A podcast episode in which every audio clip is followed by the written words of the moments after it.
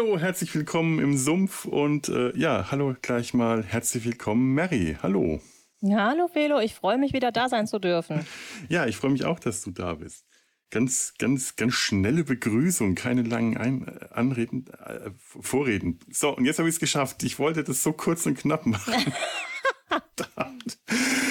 Das letzte Mal, als du da warst, haben wir über den Jungen geredet, der nicht erwachsen werden wollte. Wir reden heute auch über einen Jungen, der 50 Jahre lang nicht erwachsen geworden ist, über eine ganze Reihe von Kindern, die es geschafft haben, auf ihre Weise nicht erwachsen zu werden.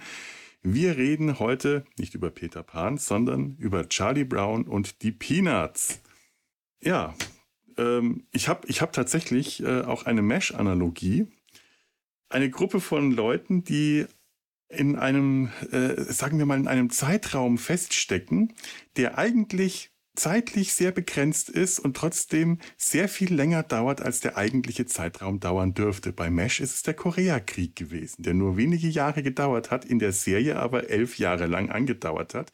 Bei den Peanuts ist es die Kindheit, die ähm, ungefähr knapp, knapp annähernd 50 Jahre lang angehalten hat. Nämlich so lange, bis Charles Schulz nicht mehr weitermachen konnte und kurz nachdem er in Ruhestand gegangen ist, auch verstorben. Der hat den Comicstrip tatsächlich bis kurz vor seinem Tod gezeichnet.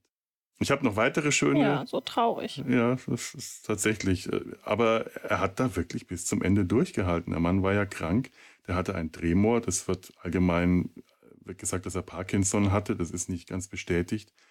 Man hat, kennt diese zitternde Linie der älteren Peanuts Comics. Der hat bis 2000, bis Januar 2000 noch weitergearbeitet. Trotz Tremor, trotz Krankheit und ist erst im Februar ist im Februar 2000 dann gestorben. Das ist schon ja, also Wahnsinn. Ich kann mich tatsächlich noch daran erinnern, wie der letzte Peanuts-Strip damals in der WAZ der Westdeutschen Allgemeinen Zeitung, ich weiß gar nicht, haben Zeitungen heute noch Comic-Strips? Ich lese ja keine mehr. Ähm, da habe ich ja noch ja. zu Hause gewohnt und mhm. ähm, an diesen letzten Strip, der wurde ja dann da auch gefeiert. Mhm. Na, ne, und das war irgendwie so, wo man dachte, okay, jetzt geht eine Ära zu Ende. Also für mich war das ja auch so ein bisschen diese Zeit, wo ich ja dann erwachsen bin, geworden bin und ausgezogen bin. Und es fiel irgendwie mit dem, naja, mit einem sehr merkwürdigen Erwachsenwerden der Peanuts auch mhm. zusammen. Ja, das ist ein, ein schlagartiges Erwachsenwerden, ein schlagartiges Ende der Kindheit und man weiß nicht, was aus ihnen geworden ist, weil die Peanuts, wie zum Beispiel äh, Calvin und Hobbes, auch nicht mehr weitergeführt wurden oder äh, Tim und Struppi. Da gar, äh, häufig li liegen ja die Rechte bei den Verlagen oder den Publishern. Und hier ähm, hatte Charles Schulz und seine Familie hatten die Rechte und haben verfügt, dass die Peanuts nicht mehr fortgeführt werden sollten. Zumindest nicht, Und das, das ist auch wusste. sehr gut, finde ich ja. persönlich. Ich finde halt auch, irgendwann muss man an Ende setzen, wir leben heute in einer Zeit, wo Sachen, die da sind und erfolgreich sind, so weit ausgeschlachtet werden, bis sie scheiße sind. Mhm. Und da gibt es ganz, ganz, ganz, ganz, ganz viele Beispiele. Also zum Beispiel, also ich kann jetzt einfach mal bei Spiro und Fantasio oh. ansetzen, wo wir gerade im Comic-Bereich waren, Ach wo Gott. natürlich noch, also da war es natürlich viel mehr drin, dass es andere Leute auch gezeichnet haben. Ja. Aber die späteren Bände waren irgendwie, oh mein Gott. Ich meine, Spirou und Fantasio war ja, wie du sagst, von vornherein wechselnde Zeichner. Das war ja gar nicht, dass das mit Franquin angefangen hat. Der war ja, glaube ich, der zweite oder dritte, der den Strip übernommen hat. Aber André Franquin war halt der, der maßgeblich diesen Comic-Strip geprägt hat, viele Figuren erfunden hat und nach ihm haben es dann weitere das übernommen. Das Z, genau, Zyklotrop. Und äh, ich glaube, bis auf das Masopilami hat er dann alle Figuren abgegeben, an denen er eigentlich die Rechte hätte einfordern können. Da waren auch äh, teilweise wieder sehr gute Zeichner und äh, Autorenteams, die dann kamen, teilweise aber auch schon von Anfang an äh, nicht besonders gute. Und was da momentan bei Spirun Fantasio passiert, da äh, ich, da, da schalte ich nur noch aus. Ich finde das. Dann hüpfen furchtbar. wir mal zu Asterix rüber, oh. wo es auch nicht viel besser aussieht. Gottes und dann können wir direkt weitergehen zu meinem alten Lieblingscomic Yokozuna, wo mir keiner erzählen kann, dass Lelu die immer noch selber zeichnet. Es ist leider keinerlei Informationen im Internet darüber zu finden. Oh. Aber die Geschichte, der Zeichenstil, es passt alles nicht zu dem, was Lelu früher gemacht hat. Und der gute Mann, der nähert sich ja jetzt auch die 90. Mir kann keiner sagen, dass der keine zitternden Hände hat und immer noch einwandfrei zeichnen kann. Also Ach. vielleicht schon, aber Ja, und klar, natürlich äh, hast du auch bei jemanden, der äh, so einen Strip so lange macht, wie jetzt zum Beispiel Wenzel Lewis oder eben Charles Schulz, dass sich der Stil ändert, dass sich der Erzählstil ändert, dass sich der Zeichenstil ändert. Es ist ja bei den Peanuts, dieser Gruppe von Kindern, auch so, dass die, und das ist jetzt wieder eine Mesh-Parallele, tatsächlich älter geworden sind im Lauf der Zeit, aber nicht viel.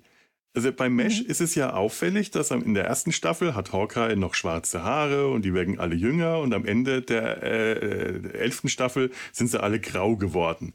Innerhalb von einem sehr kurzen Zeitraum, denn dieser Koreakrieg hat ja nicht elf Jahre gedauert. Also die Figuren sind tatsächlich gealtert und haben eine Entwicklung durchgemacht. Und das ist bei den Peanuts tatsächlich interessanterweise, wenn man genau hinschaut, auch der Fall. Nur eben auch äh, eine, ein Älterwerden von eigentlich nur wenigen Jahren. Ganz am Anfang ist, als er angefangen hat in den 50ern, ich, ich muss gerade mal schauen, wann das, leider doch, doch 1950, ähm, hat, hat Charles Schulz angefangen mit dem Comic, den er noch Little Folks, kleine Leute genannt hat. Da war Charlie Brown fünf Jahre alt ungefähr. Später kamen Schröder, Lucy, Linus dazu, alle immer erstmal als Babys oder Kleinkinder. Und die sind dann älter geworden. Irgendwann waren sie so sieben, acht, erste, zweite, dritte Klasse. Und man hat sehen können, wie die Proportion sich zeichnerisch verändert hat. Ganz am Ende würde ich sagen, sind die Kinder von den Proportionen der Körper, würde ich sagen, ungefähr zehn. Das sind keine ja. Teenager, aber das sind immer, das sind immer noch Kinder, aber man kann, kann erkennen, dass sie älter geworden sind. Also das, und auch von der Art, wie sie sich benehmen und wie die Erzählungen sind, ist eine Entwicklung vorangegangen. Keine dramatische, aber man kann die Unterschiede sehr gut erkennen, wenn man die, das ein bisschen verfolgt. Ja, also in einigen Punkten finde ich halt, kann man Parallelen zu den ähm, klassischen Disney-Comics erkennen. Also Entenhausen ist ja auch mhm. in einem ja, ein in sich geschlossener Kosmos, wo die Figuren eigentlich nicht altern, wohin und wieder neue hinzukommen, wo gerade in der Anfangsphase halt, ne, dann kam auf einmal Tick, Trick und Track dazu, die eigentlich nur ganz kurz zu Besuch bei Onkel Donald sein sollten, aber hm. nie wieder gegangen sind. Ne, Onkel Dagobert kam dazu als der knorrige Onkel, der eigentlich nur der Erbonkel ist und auch nur als Widersacher in einem einzigen Comic auftreten sollte und wurde dann der abenteuerlustige Typ. Und bei den Peanuts hast du das auch in dieser Anfangsphase. Äh, Charlie Brown ist ja erst ein Einzelkind und in einem der ersten Strips kommt ja dann Sally dazu. Ne? Mhm. Wo er dann auch, das finde ich halt sehr, sehr spannend. Da wird ja auch ähm, Lucy und Charlie Brown, die besprechen ja dann, oder Lucy sagt, wie furchtbar das dann ist, ne? Und dann bist du nicht mehr die Nummer eins und überhaupt. Und das ist alles ganz schrecklich mhm. und oh Gott, eine Schwester. Und dann kriegt Lucy auf einmal auch einen kleinen Bruder. Nachdem sie das, glaube ich, alles erst so schwarz gemalt hat. Nein, nein, nein, nein. Oder ähm, war es andersrum? Es war andersrum. Linus kam vorher. Kam, ja. also ähm, ich, ich habe es gerade noch mal ein bisschen äh, äh, verfolgt, die Chronologie. Ich habe ja auch so ein paar äh, äh, Bücher aus der ganz frühen Zeit. Auch ein Buch, das ups, mal nach hinten greifen. Eine äh, Sammlung der gesamten, äh, oh, ja. nicht der gesamten Werke, aber ein Querschnitt ähm, von. Die haben wir auch zu Hause. Mh, hm, von Anfang bis Ende. Sehr schön mhm. gemacht. Es nennt sich einfach Peanuts, The Art of Charles M. Schulz und besteht aus ähm, ja eigentlich noch nicht für den Druck vorbereiteten Skizzen, Strips, man sieht Klebestellen, man sieht Zeitungsausschnitte, ein oh. Sammelsurium, es ist ein Scrapbook. Und das geht halt von den ersten bis zum allerletzten Strip. Und da siehst du die Entwicklung. Ähm, am Anfang war, ähm, war Charlie Brown, er hatte seinen Hund schon, der kam, glaube ich, im zweiten oder dritten Comicstrip dazu. Und es waren schon andere Kinder da, Shermy und Patty die später verschwunden sind. Auch etwas, was mit, mit Mesh wieder eine Gemeinsamkeit ist. Das Ensemble bleibt nicht gleich. Das mhm. Ensemble hat einen Kern, der gleich bleibt, aber es äh, gehen Figuren ab. Bei Mesh so wie Trepper oder äh, äh, Henry oder äh, Radar und es kommen neue Figuren hinzu. Charles Winchester kommt neu dazu und hier ist es zum Beispiel Kinder, die geboren werden. Ähm, als erstes Kind, das geboren wird, das war tatsächlich Linus. Irgendwann hatte äh, äh, Lucy, die erst noch ein Kleinkind war, eher eine Nervensäge, ähm, die eher ihre Eltern genervt hat, bevor sie zur Nervensäge wurde, die ihre Mitkinder ja kommandiert hat. Und die hat einen kleinen Bruder bekommen. Später hat dann ähm, Charlie Brown eine kleine Schwester bekommen. Und ich liebe diesen Strip, den habe ich auch hier wenn die zur Welt kommt und Charlie Brown Schokoladen, Zigarren verteilt und die, seine kleine Schwester im äh, Kinderwagen rumfährt und deswegen das Baseballspiel verpassen muss, weil er seine kleine Schwester rumfahren muss und lauter so Sachen. Und dann kamen andere neue Figuren dazu. Peppermint Patty, Sal, äh, äh, Marcy, Franklin, das erste afroamerikanische Kind in dem Strip, was damals auch ziemlich viel äh, Aufsehen erregt hat. Und andere Kinder sind auch wieder mit der Zeit verschwunden. Das hat sich alles so ein bisschen äh, gewandelt, bis sich irgendwann so ein festes Team dazu äh, äh, herausgestellt hat, so eine feste Gruppe. Ja, und was mich als Kind schon immer beeindruckt hat, war, dass bei allem ja immer so eine gewisse Tragik hintersteckte. Mhm. Also natürlich sind die meisten Strips witzig, gerade mit Snoopy. Und ähm, der ja praktisch noch so eine Art Parallelstar zu den Kindern geworden ist. Ja. Aber du hast gerade mit Charlie Brown, der so ein bisschen alter Ego von uns allen sein könnte. Das ist ja mhm. derjenige, bei dem immer alles schief geht. Und wo ich als Kind, muss ich gestehen, ich habe die Filme gerne geguckt, aber ich habe gerade als Kind immer da gesessen und gedacht, hoffentlich geht es jetzt gut aus. Oh nein, mhm. er hat schon wieder Pech. Oh nein.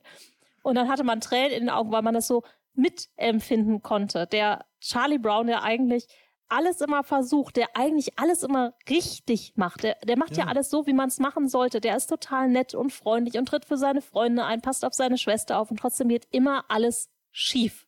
Es ist auch der ehrgeizigste in der ganzen Truppe. Es ist der mit den meisten und höchsten Zielen. Alle anderen ähm, sind halt so, wie sie sind, aber die sind auch mit sich zufrieden. Wenn die was machen, dann ist es entweder wie bei äh, äh, ähm, bei bei bei bei bei, bei ähm, ja, Peppermint äh, Patty finde ich da ein gutes Beispiel. Ja. Die ist einfach zufrieden, indem sie so ist und da sitzt ohne ihre Hausaufgaben und sagt, ach, die in der Schule äh, einschläft. Da wurde schon mal Narkolepsie unterstellt, habe ich irgendwo gelesen. Hm. Peppermint Patty leidet unter Narkolepsie, weil sie in der Schule innerhalb von Sekunden einschlafen kann und man sie so oft gesehen hat, wie sie einschläft. Aber Peppermint Patty ist eine tolle Figur, die ist ähm, tatsächlich hat die keine Probleme damit, dass sie eigentlich chaotisch ist und leichtgläubig und ähm, aber auch enthusiastisch und viel macht, aber trotzdem auch immer wieder versagt. Die meisten Peanuts versagen immer wieder an allen möglichen und die hadern mit ihrem Schicksal. Wenn, wenn Linus seine Schmusedecke verliert, dann geht eine Welt unter. Wenn Lucy versucht bei Schröder anzubandeln und der sie jedes Mal auflaufen lässt, äh, das, das steckt sie aber weg. Sie, die, die, die hadern alle, nur Charlie Brown ist derjenige, der mit seinem Versagen nicht zurande kommen kann, der darunter wirklich dauerhaft leidet, der das aber auch von den anderen immer wieder unter die Nase gerieben bekommt. Äh, ja, bei, beim Baseball ist mir das aufgefallen. Ähm, äh, ähm, ähm, ähm, ähm Lucy ich weiß gerade immer, immer, immer das Sally sagen. Äh, Lucy ist definitiv der schlechteste, die schlechteste, Base, die schlechteste Baseballspielerin in der Gruppe. Ich habe das mal so über die Jahre verfolgt. Dass, dass, die wurde wirklich so aufgebaut, dass die schlechter spielt als jeder andere in diesem Team. Aber Charlie Brown ist der Manager, also ist er der Versager. Er ist wahrscheinlich ein schlechter Werfer und vielleicht wäre er auch ein schlechter Außenfeldspieler. Aber Lucy lässt sich das, das das perlt, das perlt an ihr ab, dass sie nicht Baseball spielen kann. Sie ist einfach so dabei und Charlie Brown nimmt sich das unsagbar zu Herzen, dass er als Teammanager versagt, wenn seine Spiele und die anderen werfen ihm das dann auch vor, obwohl sie selber alle schlecht gespielt haben. Charlie Brown ist in der Hinsicht vielleicht schon eher ein kleiner Erwachsener. Hm. Also wenn Kinder agieren oder wenn Kinder was machen, ich weiß nicht, ob du das mal beobachtet hast, das ist ja auf einmal klappt irgendwas nicht, dann ist einmal ganz kurz Riesendrama, zwei Sekunden später haben die das vergessen. Und so mhm. agiert eigentlich der Großteil der Peanuts. Die ja. Dramen des Lebens werden halt wie bei allen Kindern eigentlich sofort verarbeitet, ad acta gelegt, jetzt kommt das nächste. Und bei Charlie Brown hat das aber eine Präsenz. Der lebt nicht im Jetzt, wie Kinder das so tun, sondern der hadert immer mit den Dingen. Der ist unheimlich viel mit der Vergangenheit und mit der Zukunft beschäftigt. Ja. Was mache ich, wenn das und das oder ne, warum habe ich das nicht anders gemacht und was könnte jetzt kommen? Der ist in diesen Wenn-Danns unheimlich gefangen. Und das ist eigentlich ein sehr erwachsenes Denken. Oh ja, ja, auf jeden Fall. Ich meine, es sind ja auch immer wieder eigentlich sehr erwachsene Themen, die da behandelt werden. Die Peanuts leben gewissermaßen in einer äh, Kinderversion einer Erwachsenenwelt es sind teilweise wirklich äh, überraschend erwachsene Themen. Dann werden mal über Kongressbeschlüsse philosophiert. Kinder äh, oder Snoopy fliegt auf den Mond, als die erste Mondlandung da war. Also in allen Bereichen kommt das rein, aber du hast recht. Die anderen rappeln sich immer schnell wieder auf und tragen das nicht mit sich rum, das, das, das Versagen in, in der Erwachsenenwelt. Hm. Charles M. Schulz hat halt auch Kinder irgendwo ernst genommen in diesen ja. Comics, weil man sollte nicht meinen, dass solche Themen Kinder halt nicht interessieren. Kinder interessieren sich für Politik und Mondlandung und Raumschiffe und Natürlich. alles. Nur gerade in unserer Zeit unterfordern wir Kinder häufig oder unterschätzen Kinder auch. Kinder verstehen viel, viel mehr, als wir mhm. glauben und können eigentlich auch mitreden. Also allein Lucy mit ihrer Psychiaterbude. Ein Kind versteht das Grundkonzept dessen, was da passiert. Und eigentlich ja. macht Lucy ja auch genau eine, ich sag mal, Karikatur dessen, was ein Psychiater macht. Nur kostet es bei ihr einen Cent, diese großartige Behandlung. Ich habe mir das als Kind übrigens häufig gewünscht, zu so einer Bude zu gehen und zu sagen, ach, das ist jetzt mein Problem, gib mir doch bitte eine, verkauf mir für einen Cent eine Lösung. Eigentlich eine großartige Sache, so eine Psychiaterbude. Das ist ja, äh, ich meine, heute gibt es das nicht mehr, was es in Charles Schulz äh, äh, Zeit, Kindheit, Jugend, Erwachsenenzeit noch gab, dass Kinder Limonadenstände aufgebaut haben. Ich weiß nicht, ob es das bei uns überhaupt jemals gab oder ob das ein typisch amerikanisches Ding ist. Ich glaube, das ist so in diesem Flohmarktgedanken gab es mhm. solche Dinge ja immer mal, aber ich glaube auch eher auf dem Land als in unserer städtischen Umgebung, könnte ich mir ja. Beim Gemeindefest gab es dann so. Ja, ja, genau so. Und darauf beruht eben diese Psychiaterbote. Also, äh, der Psychiater, der Doktor ist in, out, psychiatrische Behandlung 5 Cent. Ich finde das so fantastisch. Eigentlich ist das ein Zwischenschritt zur Selbstmordbox bei Futurama. Ja. Das ist eigentlich, ich glaube, das würde funktionieren, wenn man das anbieten würde. Ne? Das ist so der äh, Instant-Psychiater. Ja. Kann man vielleicht auch mit einer AI machen, mit einer geschulten. Gehst rein. Es gibt auch noch ganz viele oh. alte Telefonboxen von der Telekom. Kann man alle aufkaufen, dann setzt man sich da rein und zack. Ich wollte jetzt sagen, bringt dann niemanden auf Ideen, aber ich bin mir ziemlich sicher, die Idee steht schon irgendwo. Wahrscheinlich steht die schon irgendwo. Oh mein Gott, ja. AI sind für alles zu verwenden in Zukunft. Da werden wir uns noch umschauen müssen. Grauenhafterweise ja. Mhm. Ähm, man kann sie, also man muss sich einfach damit arrangieren. Man hätte da letztes Jahr irgendwann einen Riegel vorschieben können, man wollte nicht.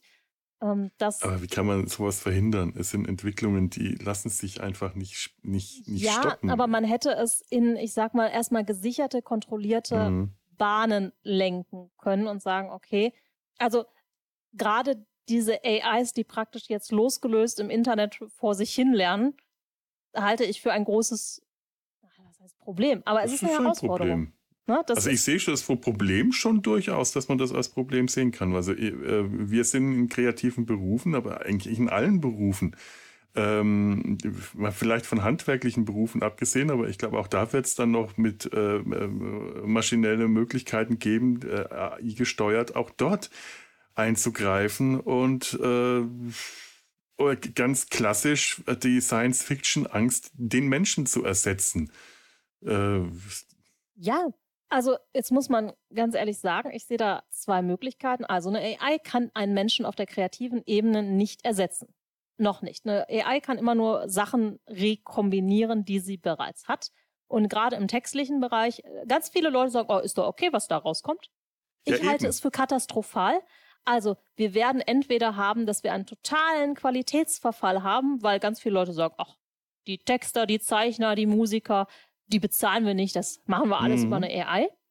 Ähm, aber, ne, oder wir sagen, okay, ne, für die einfachen Sachen, das kann eine AI machen, da haben die Künstler sowieso keinen Bock zu. Und oder die ganzen Kreativen werden nur noch die Kontrollinstanzen, die die AIs so nutzen, wie sie die brauchen. Ne? Eine AI ja. kann nicht lektorieren.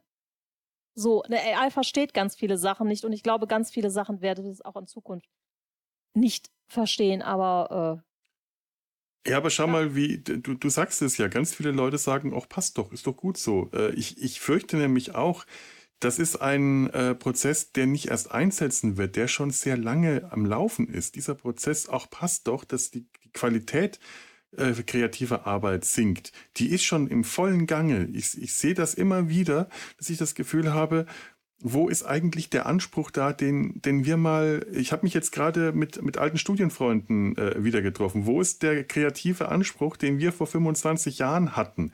Den, den finde ich heute nicht mehr, wenn ich mich umschaue. Ich sehe zwar im Internet, ähm, wenn ich, wenn ich äh, auf Seiten von Illustratoren und Illustratorinnen gehe, von jungen Leuten, sehe ich zwar äh, Bilder, die handwerklich so perfekt sind und so toll aussehen, aber denen die Kreativität irgendwie fehlt, die, die ich erwarte, dass es was wirklich Originelles ist. Es sind, es sind individuelle Bilder. Das ist nicht irgendwie alles ein Einheitsbrei. Das will ich gar nicht sagen, aber es fehlt dem Ganzen das eigene. Etwas, wo ich merke, da ist jemand wirklich originell in, in, in dem, was er oder sie macht. Äh, und das, das ist ein Verfall, den ich beobachte und alarmierend finde. Wenn das jetzt durch AI noch unterstützt wird, dann gute Nacht. Vielleicht ja, bin ich da also sehr positiv, pessimistisch, hm. aber.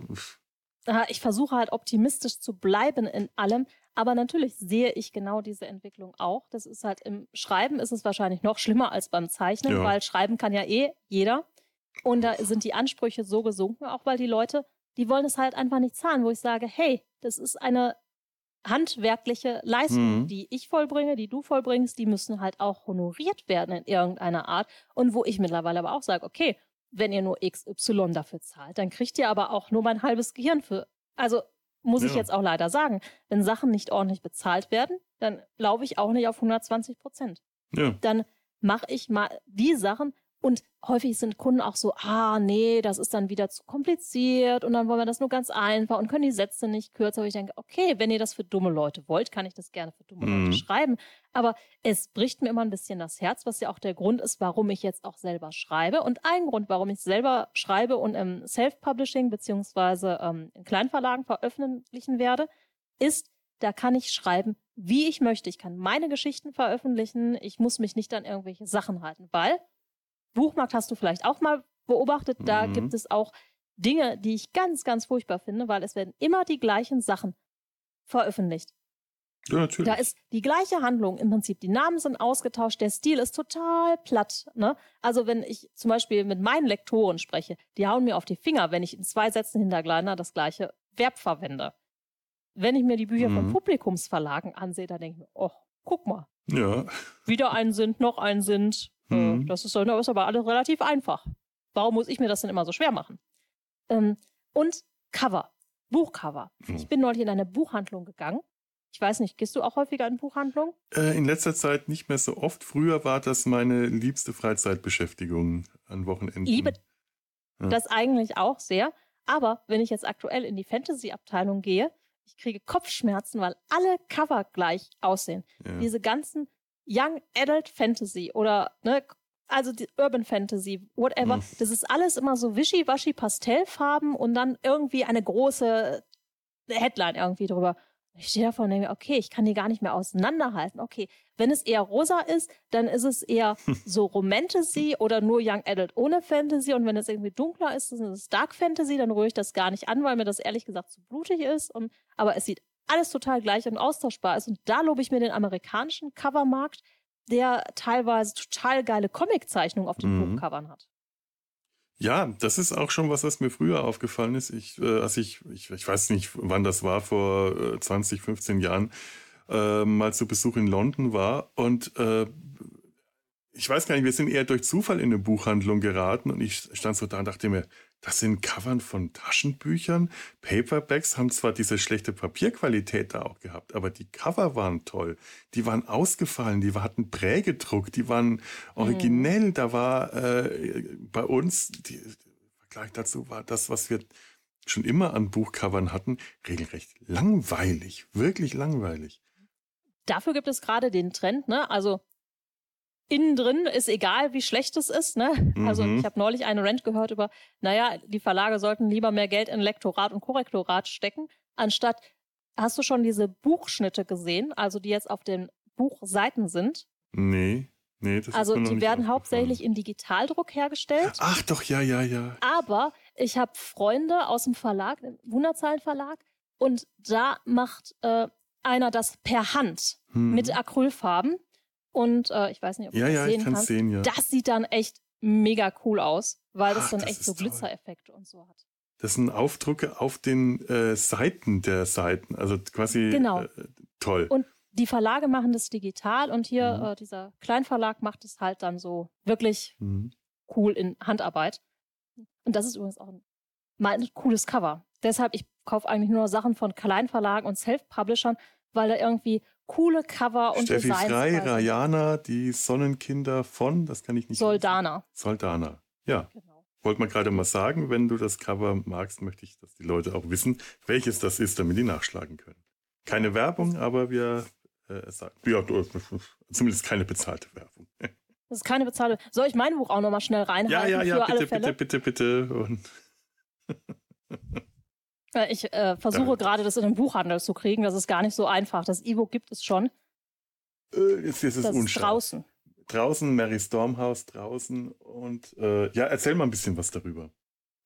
Ähm, Im Prinzip spielt es in einer Zukunft, das ist ein Solarpunk-Roman, ähm, über ein Mädchen namens Nalani, das in den Komplexen lebt und noch nie von dieser Welt namens draußen gehört hat. Die lebt halt nur in der virtuellen Welt und durch Ah. einen ziemlich blöden Zufall gerät sie eines Tages mit einem Typen, den sie nicht kennt, nach draußen und äh, hält das Ganze erstmal für einen schlechten Scherz oder einen Bug und muss sich dann damit auseinandersetzen. Mit einer Welt, in der auf einmal keine KIs oder merkwürdige Göttinnen sind.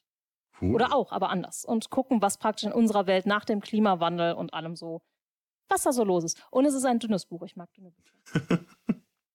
Ja, ja, habe ich auch durchaus ein Faible für. Ja, das, äh, das, das draußen, das passiert mir ja auch immer wieder. Aber bei mir ist es wenigstens das äh, draußen im Vergleich zum Inneren meiner Wohnung, dass ich wieder mal rausgehe und denke, oh, das gibt's ja auch noch. Ja, das ist Ja. alles noch ne Handarbeit, so wie die Peanuts Handarbeit. Genau. Und ich habe jetzt noch gar nicht erzählt, ich habe ja mal Mhm. den Schreibtisch von Charles M. Schulz gesehen und da war ich echt sehr, sehr, sehr, sehr neidisch, weil er hatte einen sehr großen, sehr coolen, also so einen richtigen Zeichner-Schreibtisch, so ein ganz altes Ding. Also in Santa Rosa, wer mal das Glück haben sollte, einen Flug nach Kalifornien bezahlen zu können, äh, außerhalb der Ferienzeit vielleicht, ähm, der sollte auch nach Santa Rosa gehen. Die Stadt ist nicht ganz so bekannt, liegt ein bisschen oberhalb von San Francisco und ist hauptsächlich eine total schöne kleine Stadt und ist hauptsächlich dadurch bekannt, dass Charles M. Schulz da gelebt hat. Ja, wenn, dann ist, steht das bei mir auf dem Plan. Ich kenne ja äh, sein Arbeitszimmer, sein Atelier einfach von verschiedenen Dokus, die ich gesehen habe. Es, es gibt zu dem Film, dem wir äh, äh, heute kommen, äh, einen namensgleichen, also nichts, ein, ein, eine Doku, die den gleichen Namen trägt, aber nicht zu dem Film. Die Doku ist A Boy Named Charlie Brown. Das ist eine Doku äh, aus den Mitte der 60ern. Da sieht man auch schon sein Atelier, das Atelier von Charles Schulz. Aber wir hatten auch als Kinder mal eine Doku gesehen und das war dürfte einer der ersten Dokumentarfilme gewesen sein, die ich gesehen und wahrgenommen haben, die mich geprägt haben, der man Charles Schulz bei der Arbeit sehen konnte.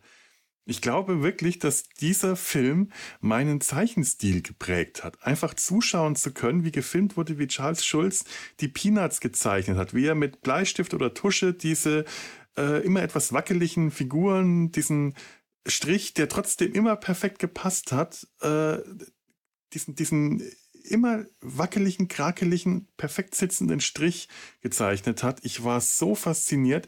Der hatte ja auch eine recht vereinfachte Bildsprache, die er immer wieder angewandt hat. Er, er wusste, wie er Hände zeichnet, er wusste, wie er Füße, Nase, Augen, ähm, die Figuren selten mal aus anderen Perspektiven als von vorne oder von der Seite, ähm, weil das sein vereinfachtes Handwerkszeug war. Das, was heute eine KI sehr einfach imitieren könnte, man meint eigentlich, ähm, der hatte Variationen. Das, das hat er ja auch gemacht. Der hat, Mhm. Charles Schulz hat von seinem, von dem, was er äh, gezeichnet und geschrieben hat, immer wieder neue Variationen erschaffen. Von jedem Thema, ob es der große Kürbis war oder Lucy, die Charlie Brown den, den Football wegzieht. Einmal im Jahr musste eine Football-Geschichte gezeichnet werden. Oder das Fliegerass im Weltkrieg oder die Schmusedecke. Es waren immer wieder neue Variationen von Themen, die immer wieder kamen. Sowas kann natürlich, meint man vielleicht, eine KI machen, aber damit es gut ist, damit es originell ist, damit der künstlerische Wert drin bleibt, muss es eigentlich von Hand gemacht werden. Und das ist. Ja, vor allem muss es halt auch, also gerade den Witz und solche Sachen ja kannst du halt auch einer künstlichen Intelligenz nicht beibringen. Diesen charmanten Witz, also gerade im ähm, Englischen kommt dieser Wortwitz auch noch mehr oh, rüber. Ja. Und da wurde auch ganz tolle Übersetzungsarbeit noch geleistet im Deutschen. Mhm. Also ich will nicht sagen, dass es heute keine tolle Übersetzungsarbeit mehr gibt, aber sie wird weniger gut honoriert, habe ich immer das Gefühl. Und deshalb kommen auch weniger mhm. gute Ergebnisse häufig dabei rum. Und was ich halt auch mochte, die Peanuts haben ja einen ganz besonderen Stil wie auch Garfield, ne? Du sagst ja, ja gerade, die Originalität fehlt heute. Ähm, ich gehöre wahrscheinlich zu den Leuten, die so ein bisschen, ich will nicht sagen schuld sind, aber ich mag auch eine bestimmte Art von Ästhetik total gerne. Ne? Ja. Also ich bin da von der Lean Claire zum Beispiel total geprägt. Ich konnte mit solchen Sachen wie Spawn zum Beispiel, die so dreckig und ah sind, konnte ich nie was anfangen. Mhm.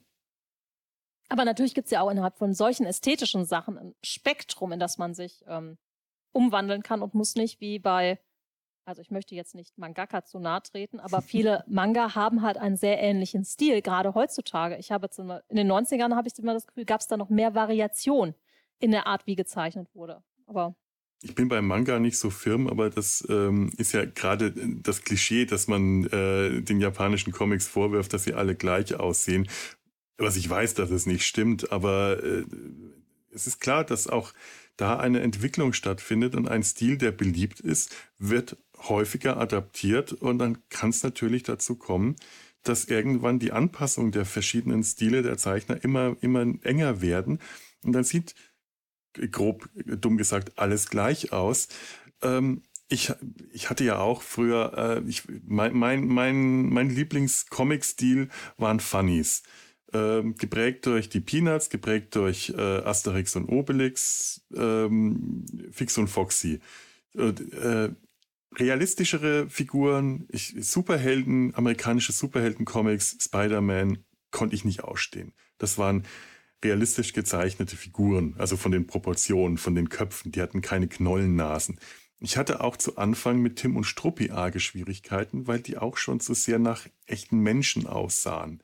Da bin ich bis, da war ich dann ein bisschen älter, als ich da eingestiegen bin und da meine große Liebe für, für Tim und Struppi äh, entwickeln konnte. Aber ähm, und natürlich hat mich auch das mich zeichnerisch sehr geprägt. Ich bin nie ähm, besonders gut darin, realistisch, zu, nie gut drin gewesen und werde es auch nie sein, realistisch zu zeichnen, weil diese Prägung bei mir stattgefunden hat. Ich finde das auch in Ordnung. Wir können nicht, ich, ich kann nicht alles gleichermaßen mögen und gut finden und gut können man, man, man, man spezialisiert sich äh, sowohl im Geschmack, was, was das, das, den, den Konsum angeht, als auch in dem, was man selber erschafft, irgendwann im Lauf des Lebens.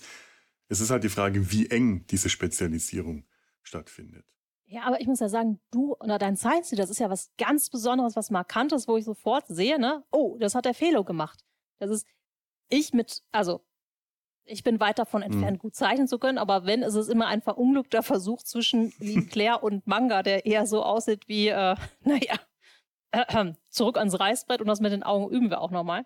Ähm, also, was ja ganz viele, ich sag mal, Mädchen und Frauen ja durch die Prägung haben, dieses eher realistische mit den übergroßen Augen, irgendwie schön und so, ähm, das gibt's ja zu Hunderttausenden, dass Menschen mhm. das zeichnen oder versuchen, das zu zeichnen, während die gerade dieses Witzige eigentlich fehlt in unserer Zeit, habe ich ja. das Gefühl. Weil so einen neuen klassischen Comic, wie halt die Peanuts oder Garfield oder auch Calvin und Hobbes, da wüsste ich jetzt nicht, da haben wir im Deutschen natürlich, gibt es hier äh, nicht lustig. Ja. Aber das ist halt auch nicht, es ist nicht das Gleiche. Kennst du die Comic-Seite gocomics.com? Mm, -mm. Ähm, die empfehle ich immer sehr gerne, weil das meine, ähm, meine Anlaufstelle, mein morgendlicher Comicstrip-Run äh, äh, ist, seit, seit ich hier keine Zeitungen mehr habe. Früher gab es bei uns Häger in der Zeitung, der auch nicht besser geworden ist, dadurch, dass es der Sohn übernommen hat. Aber da äh, habe ich auch eine ganze Reihe von äh, auf gocomics.com kann man zum Beispiel auch die Peanuts lesen. Da ist der gesamte, das gesamte Peanuts-Werk von Anfang bis Ende kann man lesen und auch die frühen Peanuts-Comics stehen da unter Peanuts Begins, glaube ich. Ähm, und da gibt's äh, auch wirklich, wirklich tolle kreative Sachen. Ähm, ich habe in, in meiner, äh, meinem Selbstgespräche-Podcast in der Nabelshow schon einige dieser Comics vor, äh, äh, vorgestellt. Das ist so ein bisschen ein Projekt gewesen, das ich noch nicht ganz zu Ende gebracht habe. So nach und nach Comics wie Wallace the Brave von äh, Wallace the Brave von Will Henry oder Kühl de Sac von äh, Richard Thompson, äh, Barney and Clyde von äh, Gene Weingarten. Das sind alles so Comics, die ich äh, da auf meiner Liste habe. Nicht einfach nur, weil sie halt schön sind, sondern weil sie was Originelles, weil sie was Eigenes haben. Weil sie so ganz eigene, eine, eine eigene Welt eintauchen, einen eigenen Stil, eine eigene äh, Ideen. Und finde ich durchaus ebenbürtig mit dem Sinn, was äh, Klassiker wie äh, die Peanuts oder Garfield oder Calvin und Hobbes dargestellt haben, vielleicht nicht ganz ebenbürtig, denn die Peanuts werden immer einen Status haben, den nichts anderes erreichen kann. Einfach, das ist, das ist dieses Podest, auf dem die stehen. Mhm. Ähm, und auch durchaus berechtigt, meiner Meinung nach. Da bin ich aber auch total Definitiv. voreingenommen. Man muss also sagen, dass Charles und Schulz halt auch Wegbereiter mit war. Mhm. Ja. Ne, mit der Art, wie er Geschichten erzählt hat, wie er das gemacht hat, mit dieser ganz besonderen Mischung aus ähm, Komik und Tragik auch. Ne? Das ist, und vielleicht muss man auch dazu sagen, vielleicht leben wir auch einfach in einer viel fragmentierteren Welt, wo es, es gibt ja ein viel größeres Angebot durch das Internet. Es gibt ja auch gute Seiten. So. Mhm. Und zwar theoretisch hat ja jeder Künstler, jede Künstlerin die Möglichkeit, seine, ihre Sachen im Internet zu publizieren und bekannt zu machen. Mhm. Das heißt natürlich, für jeden Einzelnen bleiben weniger Leute übrig, die das gucken. Also auch, ich habe ja. neulich von einer Autorin halt gehört, naja, aber Bücher sind ja nicht wie ein Haus. Bücher kannst du dir ja ganz viele kaufen. Ja, aber auch für Bücher, ich habe nur begrenzt Platz und auch nur begrenzt Lesezeit. Mhm. Ähm, also es ist einerseits toll, ne, aber andererseits ist es natürlich viel schwieriger oder man muss sehr viel mehr Zeit investieren, um die Perlen darunter zu finden, während ne, die Peanuts und Garfield ja. und so und Helga hat man halt in der Sonntagszeitung bei den Eltern gefunden. Mein Sohn hätte jetzt viel größere Schwierigkeiten, zum Beispiel äh, einen Überblick zu bekommen über das, was ich denn aktuell lese, wobei zum Beispiel Garfield und die Peanuts einfach immer noch im Regal stehen und er sich die, wenn er alt genug ist, jederzeit rausnehmen und lesen mhm. könnte. Gut, die Peanuts haben wir, glaube ich, nur auf Englisch hier, die müssen wir von meiner Mutter entführen auf Deutsch, aber lässt sich ja alles machen. Und ich selber bin halt, ich stolper auch immer mal was. Ähm, kennst du Heart and Brain? Nein. Von Nick Stelo. Das ist eigentlich eine sehr, sehr schöne Reihe, was angefangen hat mit, ähm, dass er so ein bisschen auch die Körperfunktionen erklären wollte und was das Herz und was das Gehirn mhm. macht. Und eigentlich ist es so ein bisschen psychologisch und hat so ganz nette Anekdoten immer so, ne? Das Gehirn sagt so, ich muss jetzt aber arbeiten und das Herz macht irgendwelchen Schwachsinn. Ähm, was nicht die Tiefe der Peanut Comics irgendwie hat, aber einfach manchmal total so heartwarming ist. Ja. Also ich werde übrigens ähm, das, was Mary gerade vorgestellt und auch das, was ich gesagt habe, bei uns im Blog nochmal auflisten. Auf www.der-sumpf.de könnt ihr das alles nochmal nachlesen. Das sind unsere Comic-Empfehlungen, die ähm, wollen wir ja auch, dass ihr euch die nicht nur merken müsst und dass ihr auch mal nach die finden könnt. Die kriegt ihr, wenn ihr bei uns auf die Seite schaut. Weil möchte ich kurz noch empfehlen, für alle Eltern, es gibt einen total schrägen Comic, da muss ich auch nochmal gucken, wie der heißt. Foul Parenting heißt der, glaube ich. Mhm wo praktisch Eltern als Enten gezeichnet sind. Und ähm, so die Probleme, die Eltern so gerade in den ersten Jahren oder die auch immer da sind. Wir werden auch, auch bestimmt gerne noch Comics nachliefern, die uns jetzt nicht eingefallen sind. Also die Liste könnte dann auf der Seite länger sein als das, was wir jetzt hier erzählen. Aber das klingt gut. Eltern, man, man hoffe ich, hat man ja Kinder, äh, Comics über Kindheit gerne mal aus Sicht der Kinder. Aber ich finde das auch schön, äh, Comics über Familien, über Eltern, aus Sicht der Eltern. Es gibt ja auch Familiencomics, die, äh, wo die Familien älter werden und mitwachsen und später werden aus den Kindern Eltern. Kennst du Doonesbury zum Beispiel von True? Ah, davon habe ich zumindest gehört, ja. Das ist auch so ein Comic, der fängt an ganz krakelig und man denkt, sie sehen aus wie die Peanuts, nur jetzt sind sie im Studentenalter. Mhm. Äh, und aus diesen Studenten, die werden älter, äh, kriegen, äh, heiraten, werden geschieden, haben Kinder, die Kinder werden älter, haben auch wieder Kinder. Das Ganze ist auch ein politischer Comicstrip, da, wenn immer die, die Tagespolitik wird kommentiert, der Präsident spielt irgendwann ist in den Comics drin, irgendwann wird immer das, wurde das Weiße Haus gezeigt und dann wurden die einzelnen Präsidenten gezeigt.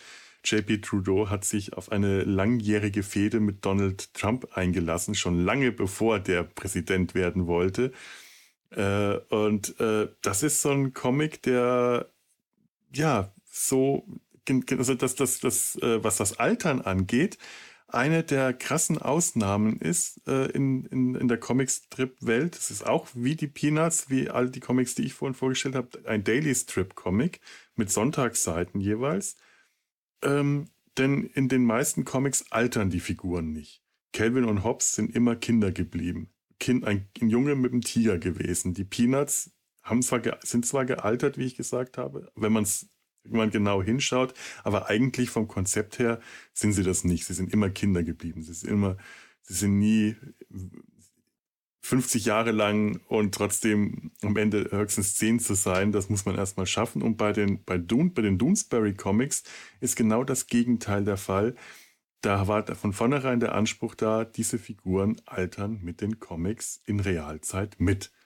Und das finde ich super spannend ist ein sehr geiles Konzept, aber auch ein mega anspruchsvolles Konzept, ne? Enorm. Es funktioniert auch nicht immer überall gleich gut. Bei manchen Figuren hat man das Gefühl, ähm, müssten die nicht älter aussehen heute oder äh, ist der nicht zu alt? Wie sieht das? Es sieht komisch aus. Manchmal hat man auch das Gefühl, weil das auch ein Riesenensemble ist, ganz ähnlich wie bei den Peanuts, ist bei Doonesbury auch so viele Figuren, die irgendwann einfach verschwinden. Dann, wenn wir wieder eine eigene äh, Geschichte haben über mehrere Tage und Wochen und dann wieder äh, verschwinden, dann weißt du nicht, sind die jetzt wirklich richtig in Realzeit gealtert oder hat man die einfach nur schon so lange nicht mehr gesehen, in Anführungszeichen? Mhm.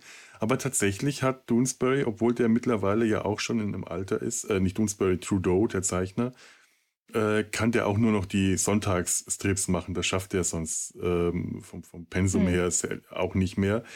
Aber das hat der von Anfang an durchgezogen, dieses, dieses, dieses, diese Absicht, das ist jetzt ein Lebenswerk und das wird mit mir mitaltern. Das ist schon toll, weil verändern tut sich sowas ja zwangsläufig, wenn man das lange genug macht. Denn hm. das, das ist einfach etwas, man kann nicht eine konstante Qualität oder eine konstante Form oder eine konstante Sprache beibehalten, weil man sich ja selber als kreativ schaffender Mensch auch mit verändert und das fließt in die Arbeit mit ein.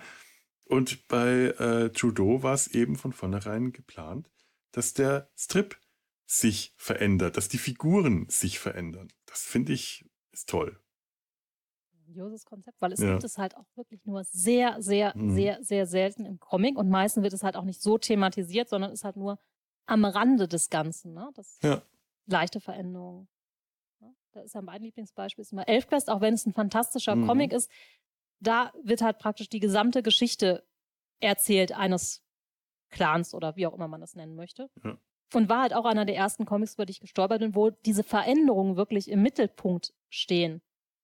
Ja, wenn man jetzt zum Beispiel Yokozuna dann neben, ne, die, da sind die Veränderungen, dass sie ein Kind adoptiert, das ist immer so ein bisschen am Rand gedrückt.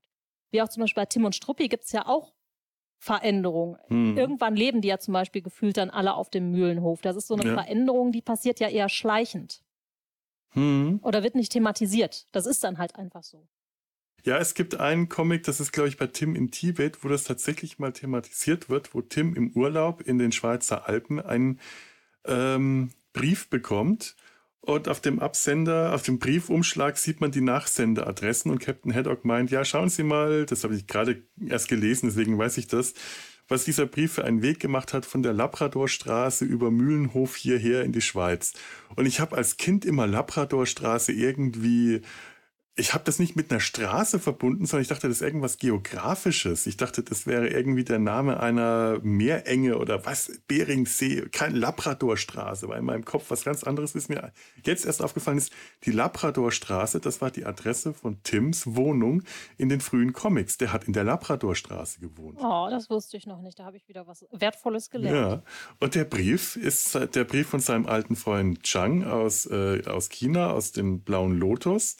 Ah, ja. Der äh, zuerst an seine alte Adresse geschickt wurde, von da nach Mühlenhof weiter und weil die im Urlaub waren, an die Schweiz weitergeleitet wurde. Also da ist eine, diese äh, Veränderung ist tatsächlich in so einem Neben, kleinen Nebensatz bei Tim und Struppi tatsächlich dann nochmal thematisiert worden.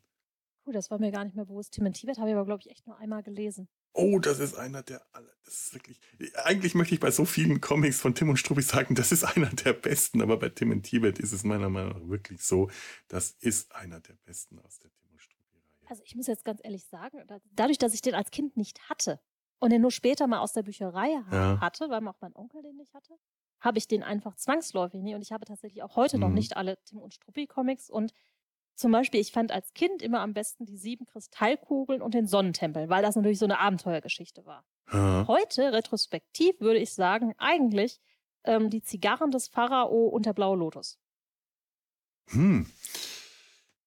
Ich habe immer ein ganz großes, eine ganz große Liebe für die beiden Mondcomics. Reiseziel oh, Mond und Schritte ja. auf dem Mond, weil das, das, äh, das ist fantastisch, ohne fantastisch sein zu müssen. Äh, das ist dieser Comic, äh, der die Mondlandung vorweggenommen wurde, bevor die Mondlandung tatsächlich real stattgefunden hat. Und trotzdem hat es Hergé geschafft, keine Fantastik reinzubringen, außer dass den Schulzes plötzlich äh, bunte Haare wachsen äh, in rauen Mengen. Aber es gibt keine Mondmonster, es gibt keine Mondwesen, es gibt keine Außerirdischen. Äh, es ist alles physikalisch ähm, handfest und trotzdem ist dieser Comic fantastisch genug, um meine Fantasie als Kind mehr angeregt zu haben, als das andere Science-Fiction-Comics geschafft hätten. Und das wird wahrscheinlich bei Tim und Struppi auch immer noch so mein Favorit bleiben, obwohl ich dann heute auch ähm, eher in die Comics gehe, die etwas anders, äh, wie Tim in Tibet, der, da gibt's keinen Schurken, da gibt's keinen Gegner, das ist eine Rettungsgeschichte eine Geschichte über Freundschaft, äh, eine Geschichte über Tim, der aufbricht, seinen verschollenen Freund in Tibet zu suchen und ganz am Rande spielt der Yeti noch eine sehr interessante Rolle, die auch für die damalige Zeit im Comic total ungewöhnlich war. Der, mhm. der unheimliche Schneemensch nicht als das Monster dargestellt, was, äh, ich weiß nicht, aus, wann aus den 60ern oder höchstens 70ern der 60ern der Comic ist, auch ungewöhnlich war.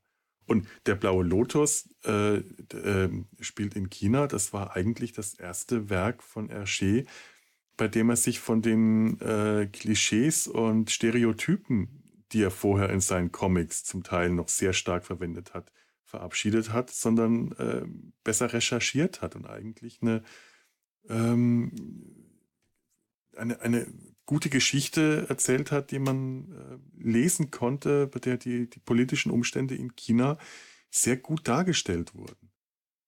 Ja, also der Blaue Lotus ist auch heute noch ein Werk, wo ich sagen muss, das kann einfach ein erster Schritt sein, um sich auch mit der chinesischen hm. Kultur zu befassen. Weil was wir heute auch von der Presse serviert bekommen, ist es häufig sehr, sehr eindimensional. Und um zu verstehen, wo China heute ist, muss man eigentlich genau da ansetzen, wo der Blaue Lotus angesetzt hat.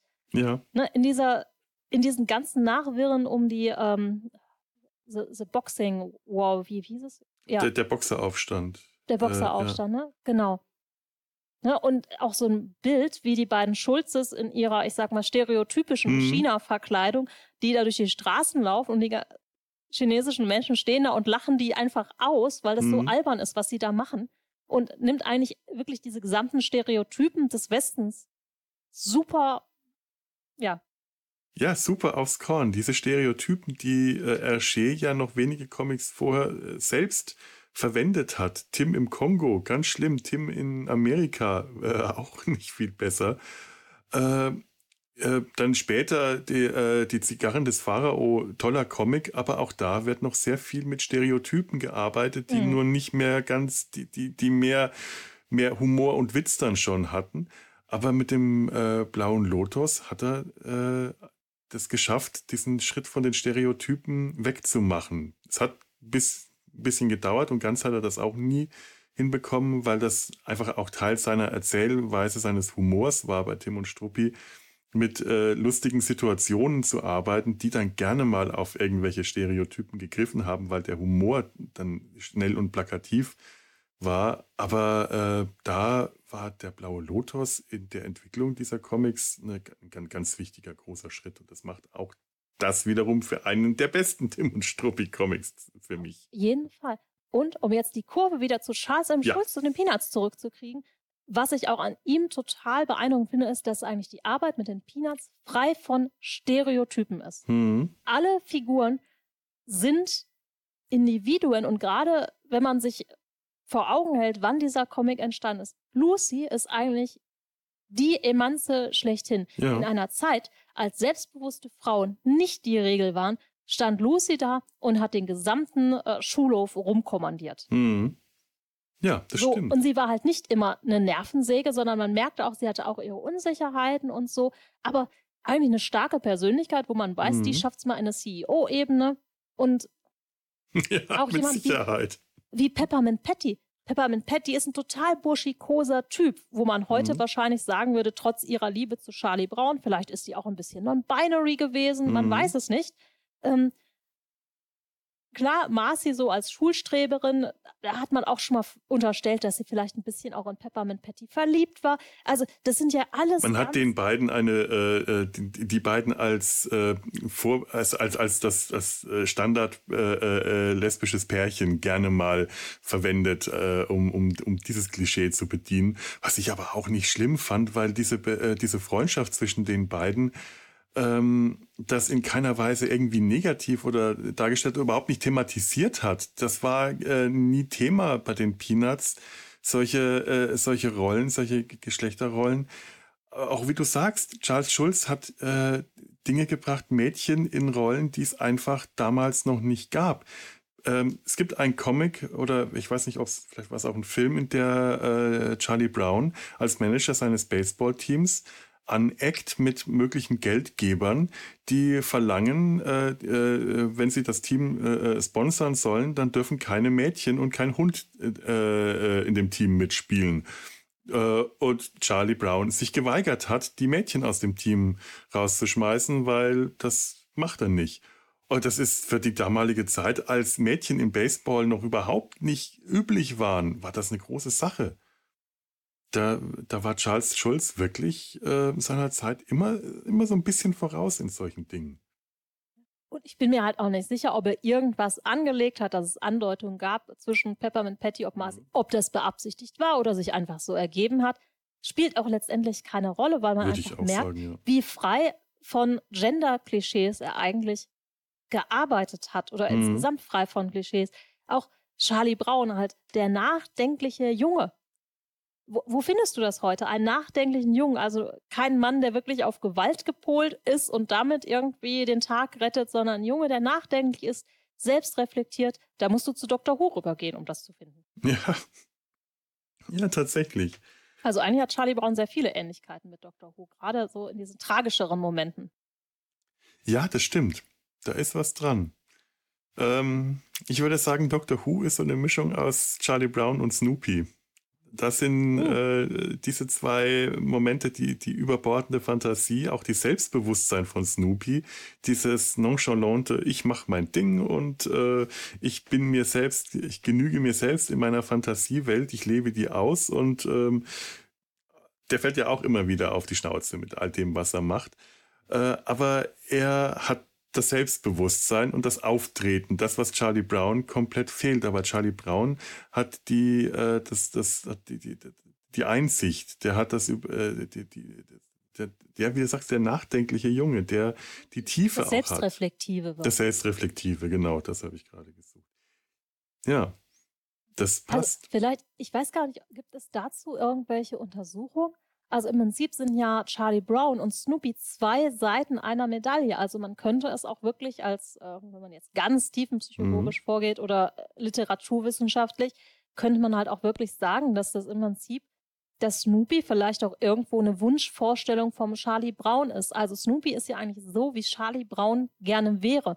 Und man merkt ja häufig ne, die Bewunderung von mhm. Charlie Brown für seinen Hund, der diese ganze Abenteuer erlebt. Und auch wenn die Abenteuer von Snoopy natürlich nicht real stattfinden, weiß Charlie Brown ja häufig um diese Abenteuer.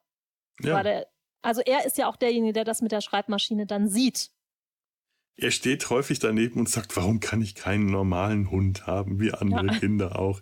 Aber klar, er kriegt das alles mit, er erlebt Snoopy und viele seiner Abenteuer, auch wenn die ähm, gespielt oder in seiner Fantasie stattfinden, er spielt sie eben. Er geht mit Woodstock und den anderen Vögeln auf Campingtrips. Die bilden eine Pfadfindergruppe. Dann haben die alle Pfadfinderhüte auf und gehen auf Campingtrips. Er spielt Eishockey äh, im Vogelbad von Woodstock. Also es ist nicht so, dass das nur in seinem Kopf stattfindet. Snoopy lebt das auch tatsächlich aus. Der sitzt nicht in seiner Hütte, der sitzt auf seiner Hütte, das äh, auch schon mal. Aber er sitzt auch nicht einfach nur auf seiner Hütte und träumt das oder schreibt das, sondern er lebt das auch alles, was er, was er sich vorstellt. Und das ist das, was sich wahrscheinlich Charlie Brown wünscht. Es ist aber auch so, dass Charlie Brown, das hatte ich am Anfang gemeint, der, der hat den Ehrgeiz, der hat den Ehrgeiz, alles zu, was der alles versucht. Der versucht, Drachen steigen zu lassen. Der versucht, äh, in der Schule am Buchstabierwettbewerb teilzunehmen, was wir gleich, worüber wir gleich noch in dem Film, über den Film, über den Film, wenn wir dazu kommen, über den Film zu reden, dann werden wir da auch noch dazu kommen. Charlie Brown ist ehrgeizig und er versucht es immer wieder. Der will vorankommen im Leben. Das ist auch etwas, was ihn so erwachsen macht. Das ist dieses Bestehen in der Erwachsenenwelt. Das ist ein bisschen auch der Leistungsdruck, der da auch mit drin, äh, drin steckt. Dieses, diese, diese Projekte, die er immer, immer wieder angeht, irgendwas zu organisieren. Das Baseballteam, der könnte auch einfach Baseball spielen, aber er ist der Manager des Baseballteams. Der hat mehr Ehrgeiz als die anderen alle. Ähm, und scheitert deswegen auch viel härter, weil die anderen das nicht, äh, die, diese, die, die, diesen Willen äh, nicht haben, den er hat, voranzukommen. Und ja, und es ist halt auch was, als Kind sieht man nur dieses Scheitern und hm. dieses, hat dieses Mitleid irgendwie mit der Figur. Aber wenn man es aus einer heutigen Perspektive betrachtet, egal was ihm passiert, er steht immer wieder auf. Das, ja. was uns Erwachsenen so wahnsinnig schwer fällt, nach dem Scheitern wieder aufzustehen, zu sagen, okay, war scheiße, ich mache das gleiche jetzt nochmal. Ich versuche das nochmal und nochmal, bis es ja. klappt. Und selbst wenn es nie klappt, ich werde es weiter versuchen. Und das ist halt ein Antrieb, den wir uns eigentlich alle nur wünschen können. Ne? Also wirklich den Drachen, na, mit gegen den Drachen fressenden Baum kämpfen, bis es dann irgendwann doch klappt. Und ich weiß nicht, ob es überhaupt jemals geklappt hat, weil Charles Schulz auch selber gesagt hat, er will nicht, dass Charlie Brown bei irgendetwas Erfolg hat. Das würde der Figur nicht gerecht werden. Er hat auch tatsächlich überlegt, ob er ganz am Schluss noch einen Strip zeichnen soll, in dem es Charlie Brown schafft, den Football wegzutreten. Den Football zu treten, dem ihm Lucy immer im letzten Moment wegzieht unter den Füßen. Aber er hat gesagt, nein, das würde der Figur ein Unrecht antun und hat sich aber dann im letzten Moment, das hat er dann im Interview gesagt, nachdem er den letzten Strip abgeliefert hat, gesagt, ach, der arme Charlie Brown, er hat es nie geschafft, den Football zu treten. Charlie Brown ähm, erweckt Mitleid und das ist wahrscheinlich eine die Comicfigur, die literarische Figur, die Mitleid von den Lesern und Leserinnen bekommen hat wie keine andere auf der Welt, während seine äh, äh, seine, seine, seine Artgenossen, seine Peers, seine äh, äh, Freunde ihn immer wieder äh, dafür kritisieren, dass er ein Versager ist und ihn fertig machen und immer immer zu spüren geben, du Klotzkopf, du hast äh, wieder versagt, du kannst nichts, Charlie Brown, du bist eine, ein Versager, eine Niete. Das kriegen, das knallen die ihm immer so knallhart vor. Ist es so, dass die, dass äh, die, die, die Tonnen an Leserbriefen, die Charles Schulz im Laufe seines Lebens bekommen hat, ich weiß nicht, ob es wirklich Tonnen sind, aber ich kann mir das durchaus vorstellen, dass da einiges an Papier zustande kam, dass da so viele Briefe dabei waren, in denen die Leser gefordert haben, dass ihr Charlie Brown, ihr geliebter Charlie Brown, endlich, endlich doch gewinnen soll. Die, die haben das, da waren Leute, die ihm äh, angedroht haben, wenn Charlie Brown nicht schafft, den Football wegzutreten, dann werde ich, werde ich dann die Comics aufhören zu lesen und gehe ins Kloster. Und Charles Schulz hat seiner Sekretärin okay. angewiesen, er soll sich schon mal bewerben im Kloster. Es wird nicht passieren. Ja, Charlie Brown ist ja irgendwie auch ein Spiegel mhm. unserer Ängste, ich weiß nicht, ob beabsichtigt oder unbeabsichtigt, weil das, was ihm passiert, im Prinzip ist das ja, was wir bei jedem Scheitern mhm. haben, wir ja die Angst, dass unser Umfeld aufsteht und uns genauso fertig macht, wie Charlie Brown mhm. fertig gemacht wurde. Ne, bei jedem Scheitern, selbst wenn es nie passiert. Also da muss man ja auch ganz ehrlich sagen, dass man so fertig gemacht wird, wie Charlie Brown fertig gemacht wird. Das passiert nicht. Nee. Also in den seltensten ja. Fällen kommen, wenn du irgendwie was verhunzt und es ist nicht deine Schuld. Und es ist ja eigentlich nie Charlie Browns Schuld. So, es kommen ja nicht deine Freunde und sagen, boah, bist du aber scheiße. Ich aber hast weiß, du schon wieder daneben getreten? Ich weiß es nicht. Das ist eine Zeit, in der, aus der das kommt, wo ich mir gut vorstellen kann, wo der Umgang noch anders war. Die 50er, 60er, 70er. Ich kann mich auch gut, zum Beispiel an, in meiner Kindheit auch noch an solche Vorfälle erinnern, wo, wenn was schiefgegangen ist, du dafür ausgelacht wurdest, was eher normal war, als dass jemand dir Verständnis und gesagt hat, ach, ist nicht so schlimm. Das ist heute vielleicht äh, eher möglich oder eher üblich, dass man ähm, bei äh, Rückschlägen Verständnis zeigt. Aber ich denke, aus der Zeit, aus der Charlie, äh, Charlie Brown stammt, äh, ist das durchaus eher üblich gewesen, dass diese Nackenschläge dann noch zu bekommen, wenn man versagt hat. Ja, wobei ist es nicht eher Klar, auf der Schulhofebene ist das immer, glaube ich, heute auch noch mhm. so, dass man dann von seinen Kumpels einen draufkriegt, wenn man versagt. Aber wenn man es halt auf einer Erwachsenenperspektive eigentlich schon damals wird doch nicht dein Chef gesagt haben, du bist ein Vollidiot, wenn du irgendwas nicht geschafft hast. Oder war das damals so? Ja, äh, vielleicht nicht, nicht ganz so knallhart, aber man hat äh, zu spüren bekommen, dass Versagen nicht toleriert wurde. Versagen wurde nicht, in, das, ist, das, ist diese Leistungsdruckgesellschaft. Wer, wer sich an diese Jahrzehnte erinnert im 20. Jahrhundert, wer sich an äh, wenn man selber nicht dabei war, und ich war ja auch nicht dabei, aber ich kann mich da auch nur an meine Kindheit erinnern, aber auch viele Leute, die da äh, im Erwachsenenleben in der Arbeitswelt gestanden haben, die, die erkennen das wieder. Die wissen, Versagen wurde definitiv bestraft. Wenn du versagt hast, egal ob's dein, äh, ob, ob du schuld warst oder nicht, wurdest du dafür abgestraft in, auf irgendeine Weise. Wenn, äh, wenn du Pech hattest, äh, hast du ohne dein äh, Zutun deinen Job verloren, einfach nur weil irgendwas nicht geklappt hat oder du bist nicht weitergekommen oder du wurdest, äh, hast, musstest mit irgendwas rechnen, was die, die, dich einfach halt schlecht darlegen. Also deine, deine Mitmenschen haben dich da spüren lassen zu dieser Zeit, wenn du versagt hast. Ob es deine Schuld war oder nicht. Und das war die Erwachsenenwelt, aus der äh, die Peanuts eigentlich stammen. Die Erwachsenenwelt war da so, ganz grob gesagt, vielleicht vereinfache ich das jetzt zu sehr, aber ich glaube, aus diesem Hintergedanken sind die Peanuts entstanden, dass die Peanuts sich eigentlich mit dieser Erwachsenenwelt schon auseinandersetzen, dass die sich dieser Erwachsenenwelt stellen und dass es ein Spiegel dieses Verhalten der Erwachsenenwelt ist in die Kinderwelt der Peanuts hinein. Ah, da bin ich, glaube ich, relativ glücklich, dass ich im 21. Jahrhundert erwachsen geworden bin, weil meine Schulzeit war an vielen Stellen scheiße, aber äh, Erwachsenenwelt, ja, Leistungsdruck gibt es, aber glaube, mir hat nie jemand gesagt, dass ich. Nee. Also ich kann mich da an einige Lehrer erinnern, aber ich muss auch zugeben, ähm, von meinen Eltern kenne ich das nicht.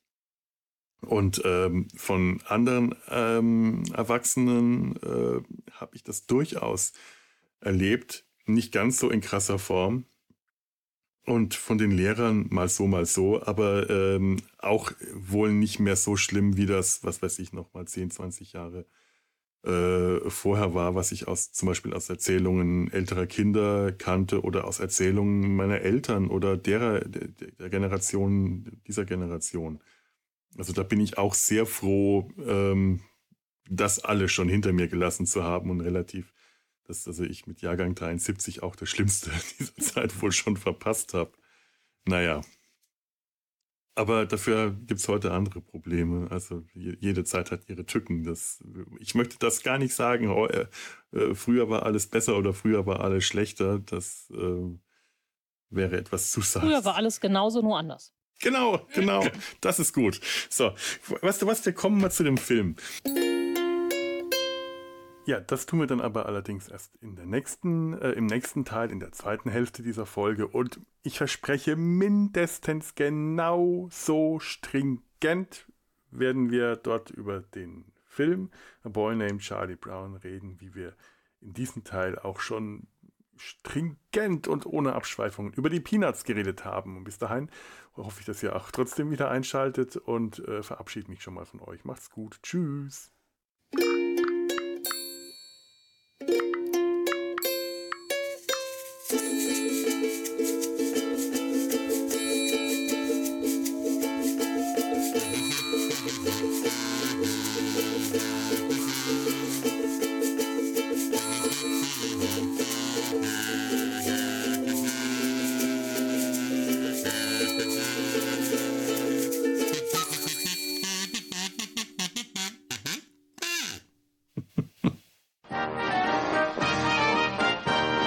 Produktion des Podcast Imperiums.